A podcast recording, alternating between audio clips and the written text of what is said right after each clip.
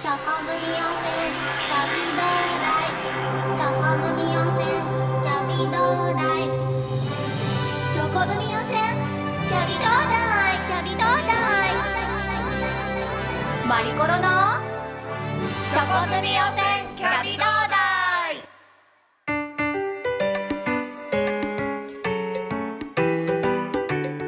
さあ始まりましたチョコ組汚染キャビット第32回目です。よろしくお願いします。はい。実はですね今まではポッドキャストのラジオのみの配信だったんですけれども今回から動画でも皆さんにお会いできることになりました。いや私おやつの親善大使マリコロとしましてはかなり感無量でございます。ということで今日からこちらのリボンも支給されました。やったー！いやーもう本当にですね今までは声だけだったんですがこのように、えー顔も映るということでですね今日はバッチリメイクもしまして、えー 頑張りたいと思います。さあ今回32回目になるこちらのラジオなんですけれども今日はゲストをお招きします。岩手県から南部せんべいの製造で業界トップの小松製菓小松社長をお迎えしまして南部せんべいをなんとありとあらゆる方法でアレンジしちゃいたいと思いますよ。さあその前にこちらのチョコ組汚染キャビ同大好評の曲を1曲おかけしてその後社長をお招きしたいと思います。それでは聴いてください。日本おやつ協会公式おやつソング日本おやつ協会かかしで3時のおやつ。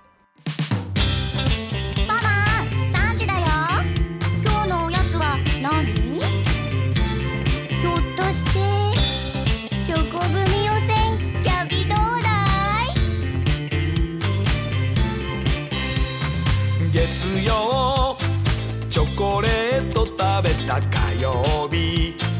栗を食べました。水曜。おせんべいバリボリ。バナナはおやつなの。木曜。キャンディーを舐めた金曜ビスケットパリリ土曜日。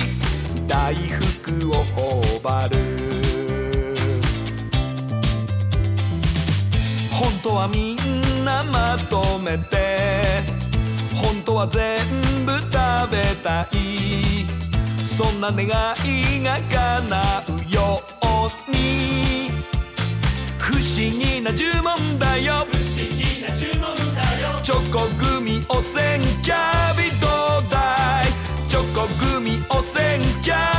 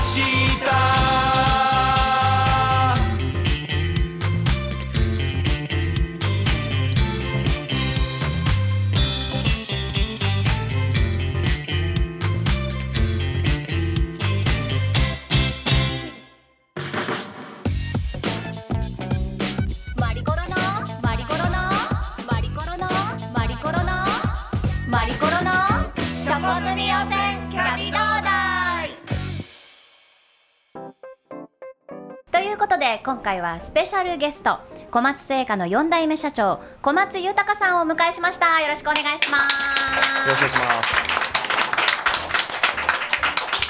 今日ははるばる岩手からお越しくださったということで、ありがとうございます、とんでもないです。あのまずはですね小松製菓さん南部せんべいで有名だと思うんですけれども、はい小松製菓さんについて教えていただけますか？はい。えー、我が社来年で、えー創業70周年を迎えます。70周年おめでとうございます、はい。ありがとうございますいやもう本当に南部せんべいといえば小松製菓さんだと思うんですけれどもこのパッケージにもあるおばあちゃんの絵ってはい。ありますよね、あのおばあちゃんってどなたですか？えっ、とこれはあのイラストはあの大場博さんっていうまあもうあのかなり前に亡くなられた、えー漫画家の方なんですけれども、ええ。えーモデルは私の祖母がモデルになっております。おばあ様？あ、はい。ということはおばあ様が創業者ですかね？そうですね。はい。なるほど。で社長が4代目になられる、とはいそうです。いうことでやはりおばあ様からこう引き継がれてる思いっていうのもあるんでしょうね。まああの、えー私の祖母があの小さい頃奉公に出てまして、はい、奉公先の八戸っていうところでええ覚えた南部せんべいをあの商売にしようということで思い立ってで当時21丁の手形をあので始めたっていうのがあの最初になります。あということは本当に最初はもう家庭で作られていたものということになるんですかね。そうですね。はい、それ各家庭で結構南部せんべい作ってましたね。はい。へええじゃあもう本当にあの地元ではみんなお家ではい、おやつとして召し上がってた時代もあるんですか？そうです。まあ私が小さい頃も出てくるおやつはケーキとかビスケットじゃなくしてせんべいしか出てこなかったっていうあの私のまあ思い出あります。はい。なるほどではこの後みんなであの早速いただきたいと思うんですけれどもその前に、えそれぞれ自己紹介をしたいと思いますでは藤原さんからどうぞはい、えっと日本おやつ協会所属の料理研究家の藤原夏子です。よろしくお願いいたします。はいよろしくお願いします今日はアレンジレシピを考案してくれましたそしてお願いしますはい。日本一のおやつ放送作家を目指している関です。よろしくお願いします。よろしくお願いしますと言いつつどうしたんですか声？ちょっと今日鼻声で申し訳ないんですけれども、はい。ちょっと鼻ちょっと鼻詰め物があるんですなんかちょっと詰まってあちょっとこれ恥ずかしいんですけれども、あはいはい。これによってちょっとあの鼻の味覚をちょっと抑えることによって、ええ。あ鼻の嗅覚ですか？ごめんなさい、ええ。嗅覚を抑えることによってちょっと味覚を敏感にして今日やってきました、え。えいやっていうかですねあの鼻に詰まってたら何も感じないんじゃないですか味。それがですね逆に感じるんです。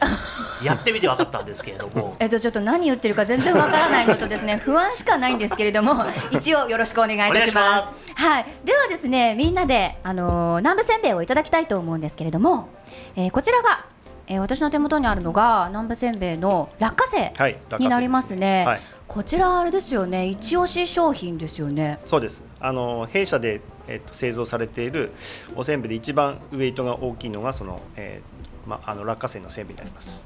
そして、おえー、セッキーさんのところにあるのがこれがあの一番こう伝統的なあのせんべいである、えー、ごまの南部せんべいです。はい。ではいただきましょうか。ちょっと試食させていただきます、はい。いただきます。じゃあそれいただきますああ懐かしい味ですね。パリパリでこの食感がいいですね、はい。そうですね。ごまはごまの風味とこのパリパリ感もあって、ちょっとあっさりしながらちょっとコクもあるみたいな。なんかちょっと両相関してる要素が入ってる感じしますけどえね、ー全然何言ってるかわからないですけれども 美味しいっていうことですよね。美味しいってことです。いやすごいこの落花生も香ばしくて、はい。ものすごい量入ってません？落花生の量。これあのおそらく業界では一番入ってると思うんですけど、なんかちょっとごまちょっとしか入ってないような感じもあると思うんですけど、これはい。結構入ってますよね、うん。それもあの、ええ、うちの社内的にはごま並びっていう呼び方をしててあのごまが綺麗につかないと,、えー、とロスにしてるんですよ、はい。ですのでじゃあ。見た目も綺麗でまあもちろん食べても美味しいっていう形で出させていただいております。うん美味しいですね。香ばしいしいやこのですね本当に小松製菓さんの大事な大事な商品というところは我々重々承知の上で今日はですねあの 新しいことを提案したいというところが日本おやつ協会の、まあ、モットーとしているところでもありますのでこのおせんべいを大事にしながらも新しいアレンジレシピを提案させていただきたいと思います。社長よろしいでしょうか、はいぜひ大丈夫なんですか？ちょっと間があったり失礼に当たらないであでもですね、はい、あの了承をいただいていますので、はい了承いただいてますね。大丈夫です。いきなり呼んでってわけではないです。ねはい大丈夫です。ね、はい、そしてですね、あのへあの日本おやつ協会所属の料理研究家の藤原がですね、渾身のレシピを考えましたので、これはかなり自信ありますもんね。もう今回もですねちゃんと試作をしてまいりました。はい。試作？試はい。作せずに？来ることもあるんいですか、つもはあの 脳内で完結するんで、はい。試作はしないで臨むんですけれども、やっぱり今回あの小松社長いらっしゃるということなで、る試作を？まあ試作をしてまいりました。えーで試食は、試食はちょっとしてないものもあります。してるものもありますけど、してないでも今日ものあります。は大丈夫大丈夫ということですね。自信があります。はい、であの季節柄今日のテーマがございまして南部せんべいをですねボジョレ・ヌーボー解禁ってもうすぐあるのでワインに合う、まあ、レシピにアレンジしちゃおうじゃないかというのが今日のレシピのポイントになりますので、はい。はい、よろしくお願いいたします。では皆さんの前にワインございますので、はいまずはじゃあ乾杯しましょうか、はい。えー、とでは南部せんべいで乾杯しましょうか、はい。はい。いきますよ、南部南部せんべい。せんべい。乾杯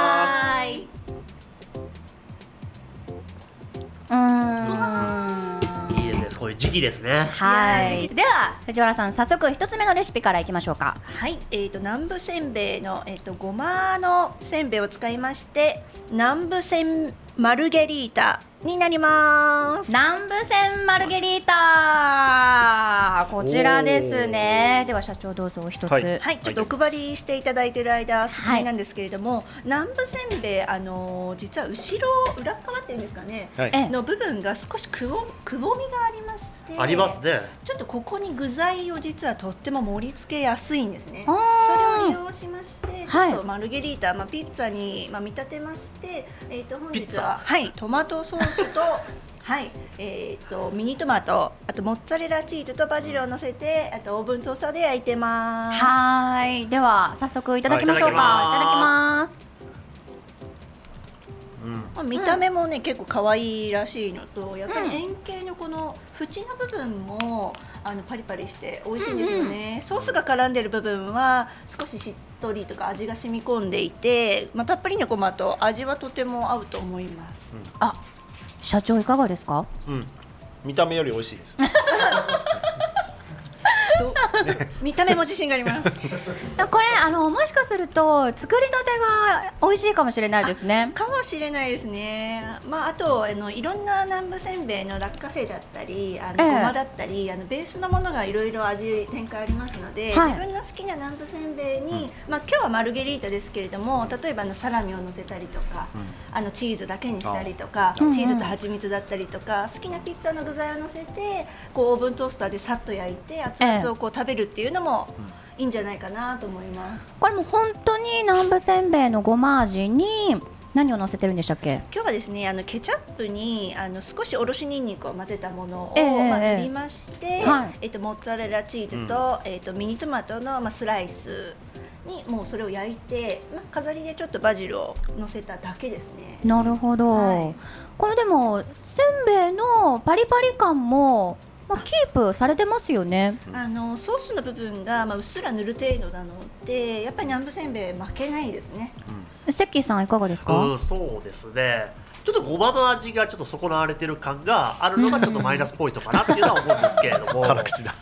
これごまごま以外のパターンだとありなんですけどどうかな。社長、はい。割とこの、まあ、マルゲリータだったら、はい。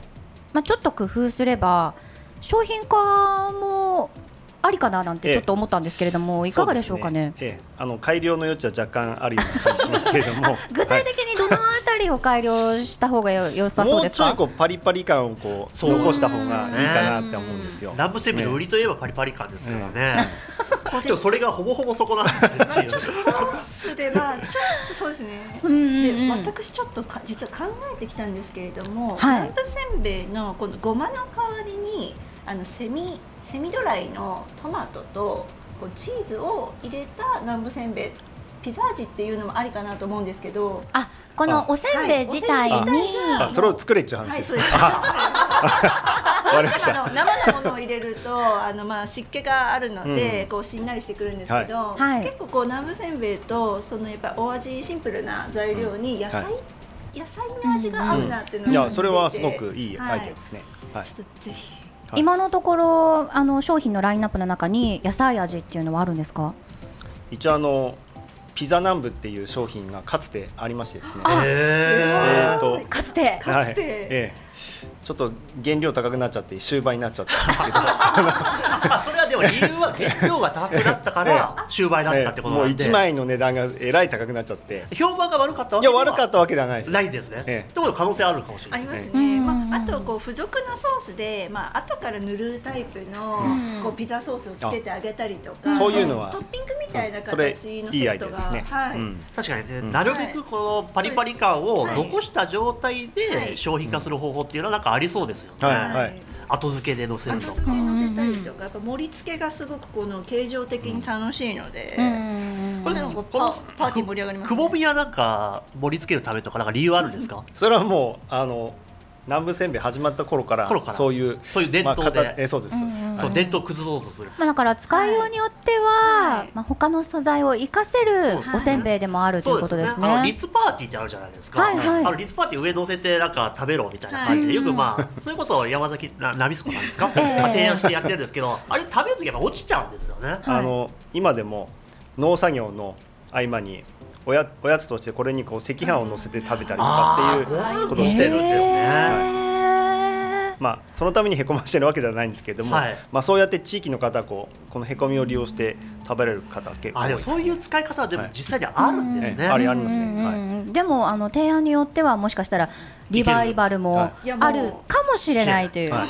えちょっと期待を胸に。胸ええ。次い。きます。か。はい、二つ目いきましょう。二つ目は、えー、と南部せんべいの落花生をの味のせんべいを使いまして南部ポテサラ。南部ポテサラ。以上にこのパリパリ感ない。もうゼロじゃん。あのちょっと作り方としましてはせんべいを細かくクラッシュしたものをあのポタージュですね。あのポタージュあの粉末のポタージュのスープの素を溶かしたものに浸しまして、まあ、ちょっとこうふにゃふにゃになったところに、えー、と薄切りのにしたきゅうりロースハム仕上げにマヨネーズで和えただけでございます。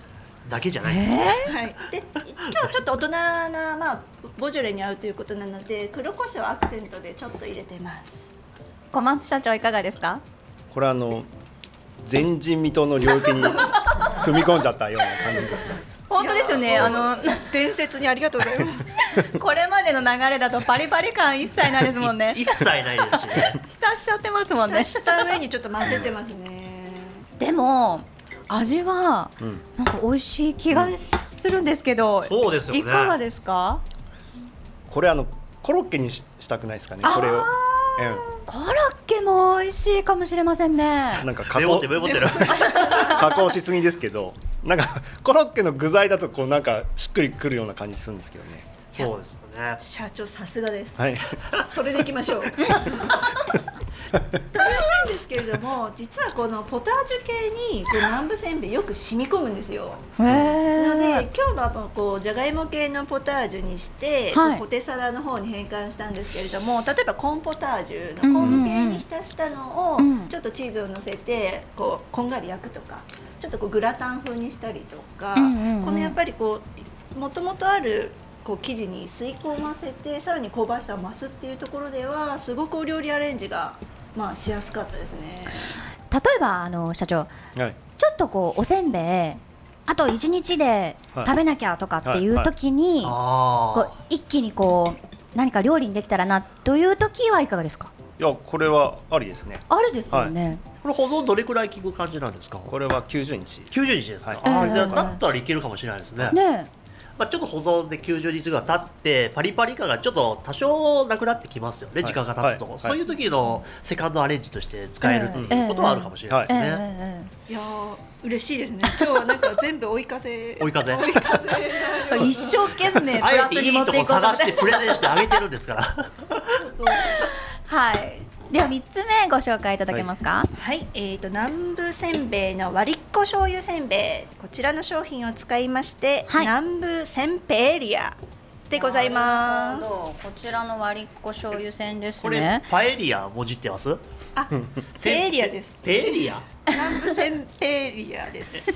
南部せんべいとパエリアを合わせてペエリアです。ペイリア。な南部せんべいエリアです僕ちょっと滑舌悪いなちょっと何とも言えないんですけどせペイリアでいいですか？あすごいい。い香り、うん。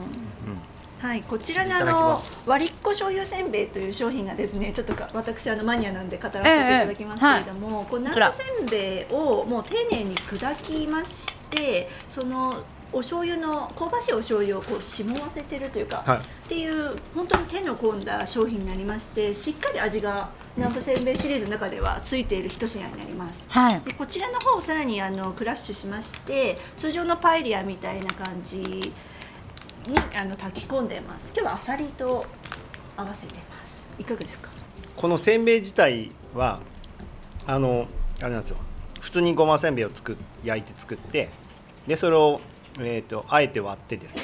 でえそこにあの醤油を染み込ましたっていういわゆる二次加工をあの施した商品なんですけれどもこれをさらに加工するっていう ところのそのナイストライだなっていうふうにちょっとまず食べる前に5ぐらいな感じ。で すわざわざ割っているのに、でも本当に料理になっているので本当にあの初体験ですけれども美味しいですよ。はい。ちょっとこれもあのあえてあのサクサクパリパリの南部せんべいを あえてこう炊き込みご飯というか、まあうん。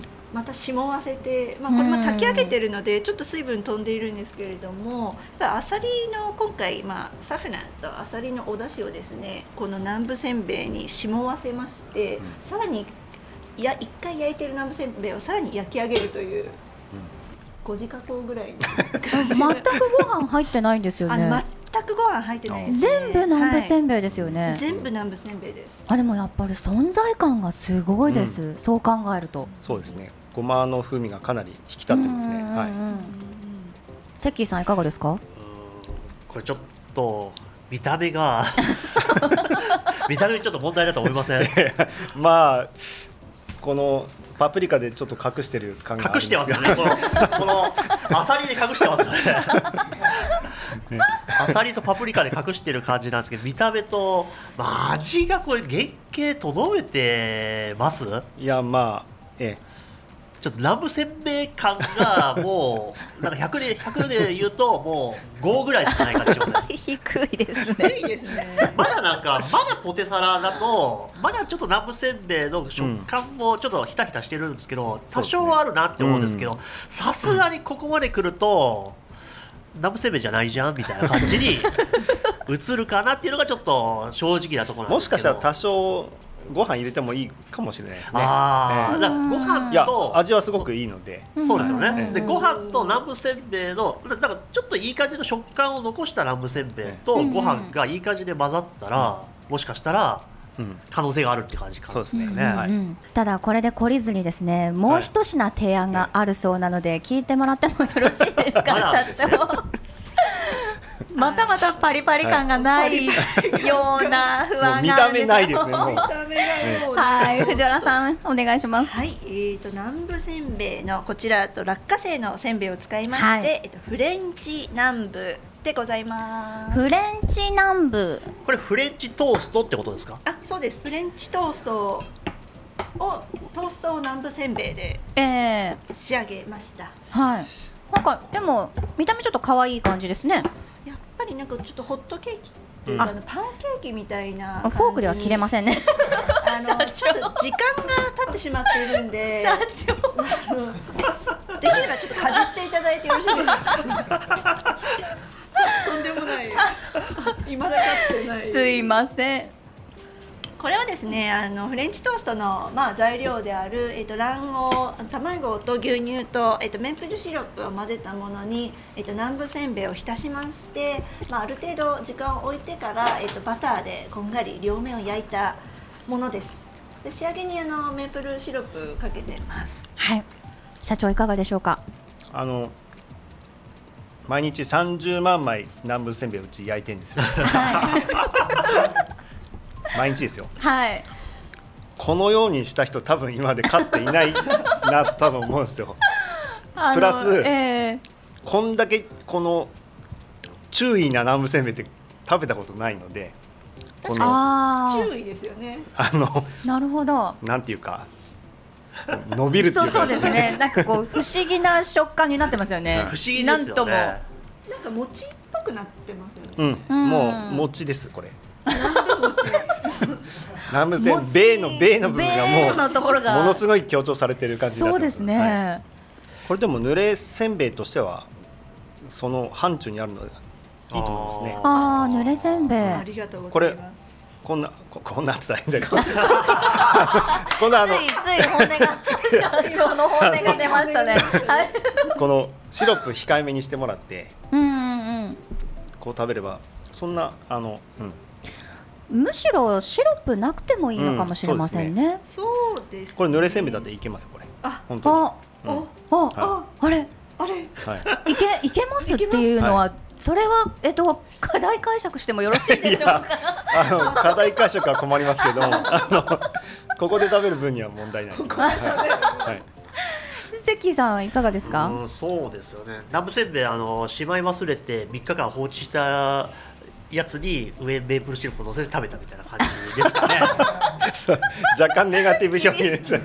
今日一番厳しい立ち位置ですね。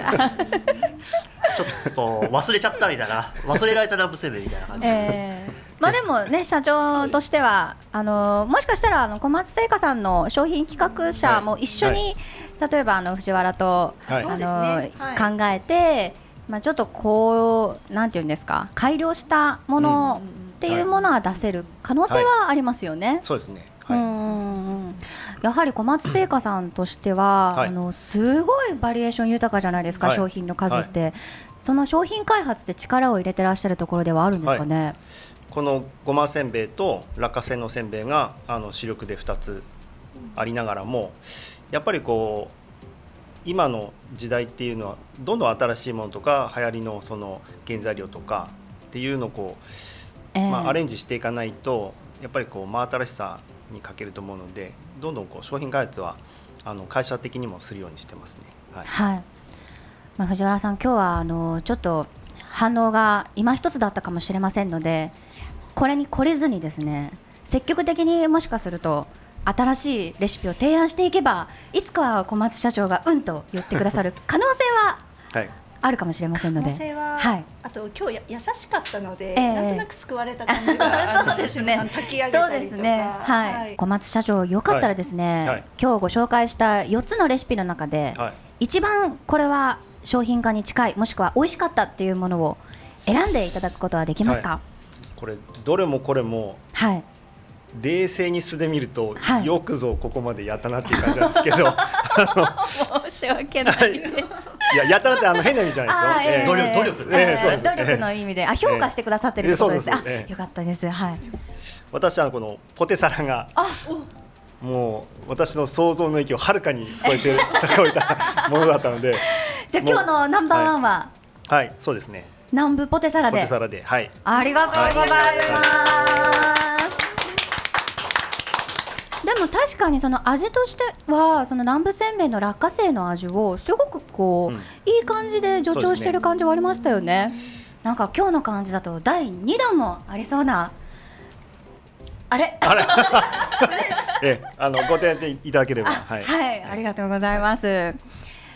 そしてですね、今日は小松製菓さんの小松社長があのおすすめの商品というものもはい持ってきてくださっているので、はい。ご紹介いただいてもよろしいですか？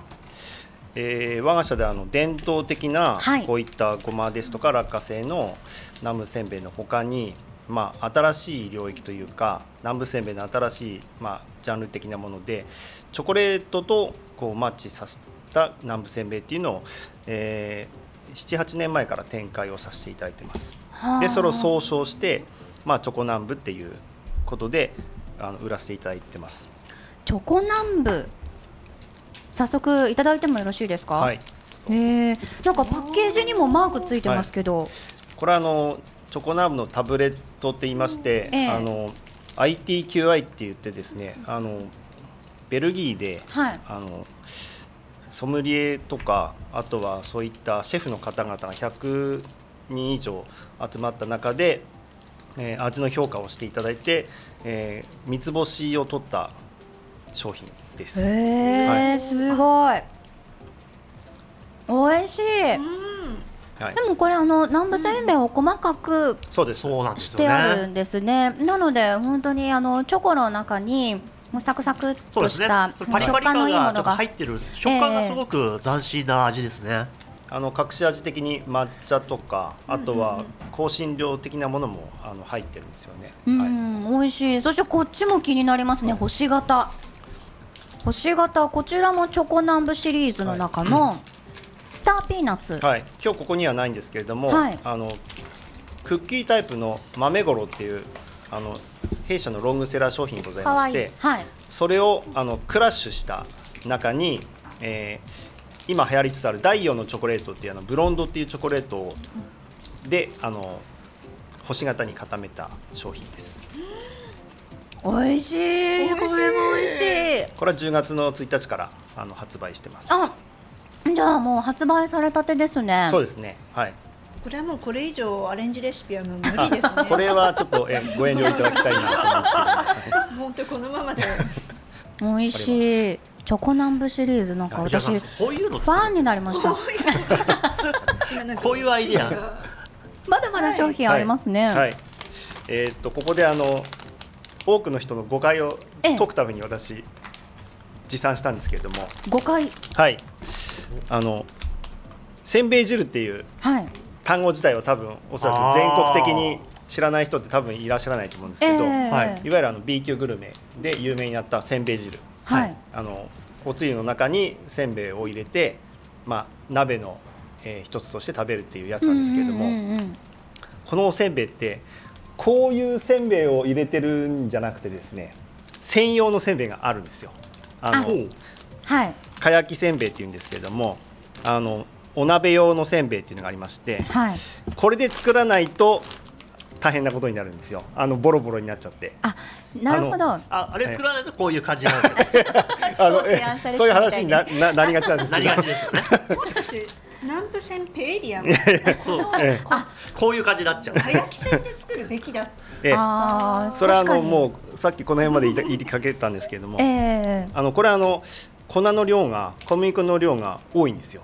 あのこあのあこっちのはあの分量よりですね。なるほど。なので逆にこれ生では硬くて食べられないです。なので使い方としては、はい。えっとお麩と同じような感じで、はい。ええ。ええ使っていただければいいかなと思います。食べてみてください。ね通常の南部せんべいより。あ確かにこれは硬ああでもの入れる専用ですよね。はい。なのでまあ和風もちろん合いますしあのコンソメ。うんとかに入れても美味しいですよ、うんスープに浸したら美味しいだろうこれな美味しいですね。そうですね。で私あるのはえっ、とすき焼きあのき焼き？最後に残ったやつにこうおせんべい入れておせんべい入れてまあちょっとこう柔らかくなるまで待ってもらってはい。それで食べるとすごく味が染み込んで美味しいです。あしし締めのせんべいですすごいそうです。早き裏技ですね。裏技ですね。じゃあ皆様あの誤解を されている方いらっしゃいましたら。せんべい汁にははい。かやき線を入れてくださいと、はい。はい確認させていただきました、はい。そしてもう一つ、はい。なんかこうあの大きい南部せんべいありますけどもこれはこれはです何でねしょうか？南部田舎って言いまして、はい。えー特徴で言うとまあ基本ごませんべいなんですけれども、はい。この、えーごまのせんべいより薄くて軽いですでさらに、おせんべいの耳がついてるのでこういうのはですねこう綺麗にするためにこの耳を取ってるんですよ。でこれはもうそういうこともせずにもうそのままあの焼いて袋に入れてあのお出ししてるっていうせんべいなんですけれどもいろんなせんべいうちもあの、えー個数でいうと200種類ぐらいあるんですけれども、えーすその中で私あの家で食べるのはこれが断然多いです。あじゃあもう社長一押しはいってことですね、はい。これは普通に近くのスーパー自分でお金出してあの買ってます。あ社長自らもうお金出して買われるぐらい、はいはい。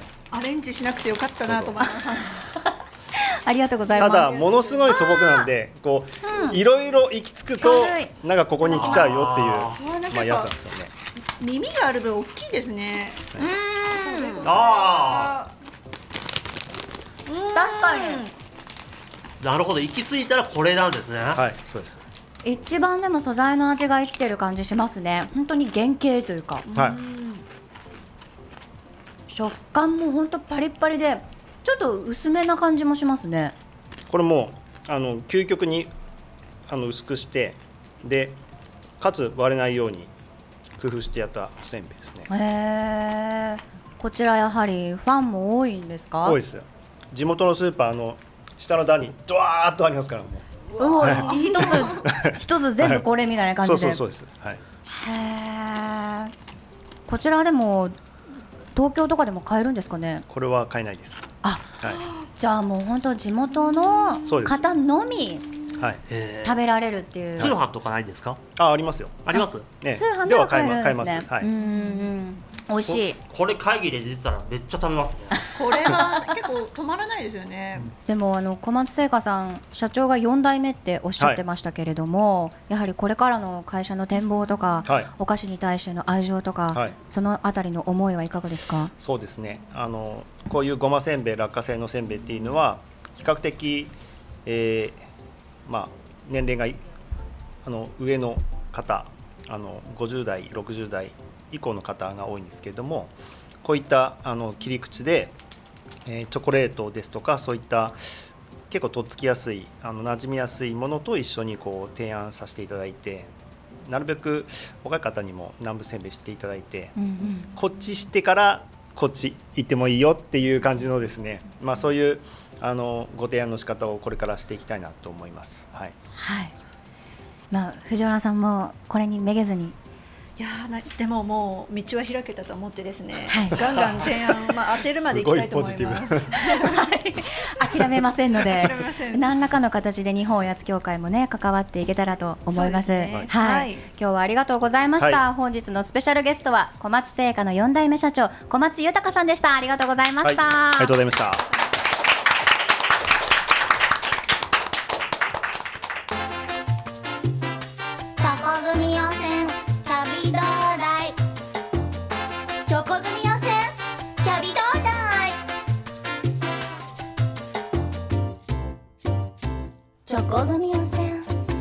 キャビ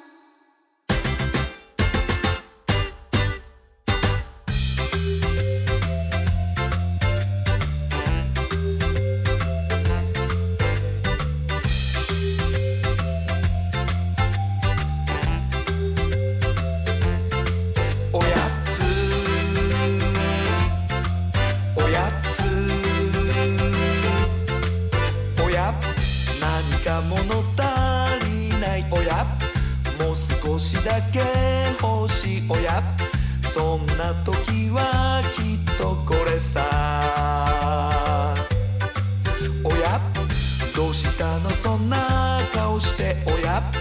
いつも笑顔なのにおや。そんな時は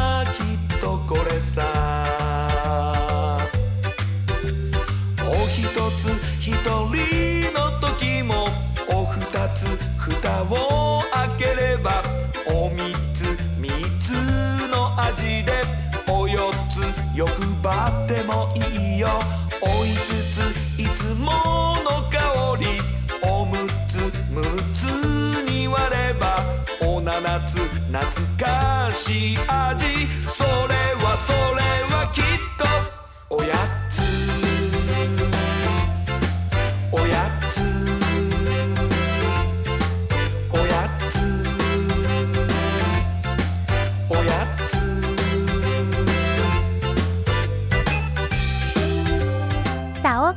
いる曲は日本おやつ協会の公式おやつソング日本おやつ協会かかしでおやつでございます、えーこちらの日本おやつ協会の公式おやつソング、えーオープニングにかけました3時のおやつとおやつの CD、DVD 付きが価格1500円で日本おやつ協会の公式オンラインショップで好評発売中です、えー価格1500円ですね。詳しくは日本おやつ協会のホームページご覧ください。そして、えー日本おやつ協会のホームページではプロモーションビデオも好評中です、えーこちらもぜひご覧くださいね。さあ今日は初めての動画撮影も入りまして、えーお送りしてきました愉快な仲間たちと共にですね、えーなんか新しい雰囲気でラジオも収録できたような気がしています。えポッドキャストで聞いていただいても OK ですし動画でご覧いただいても OK です。そして今日ご紹介しました小松製菓さんの、えー商品もですね小松製菓さんのホームページから購入できますのでぜひそちらもチェックしてください。次の更新が11月15日になります。それではまたおやつの時間に会いましょうね。See you next おやつタイム!バイバーイ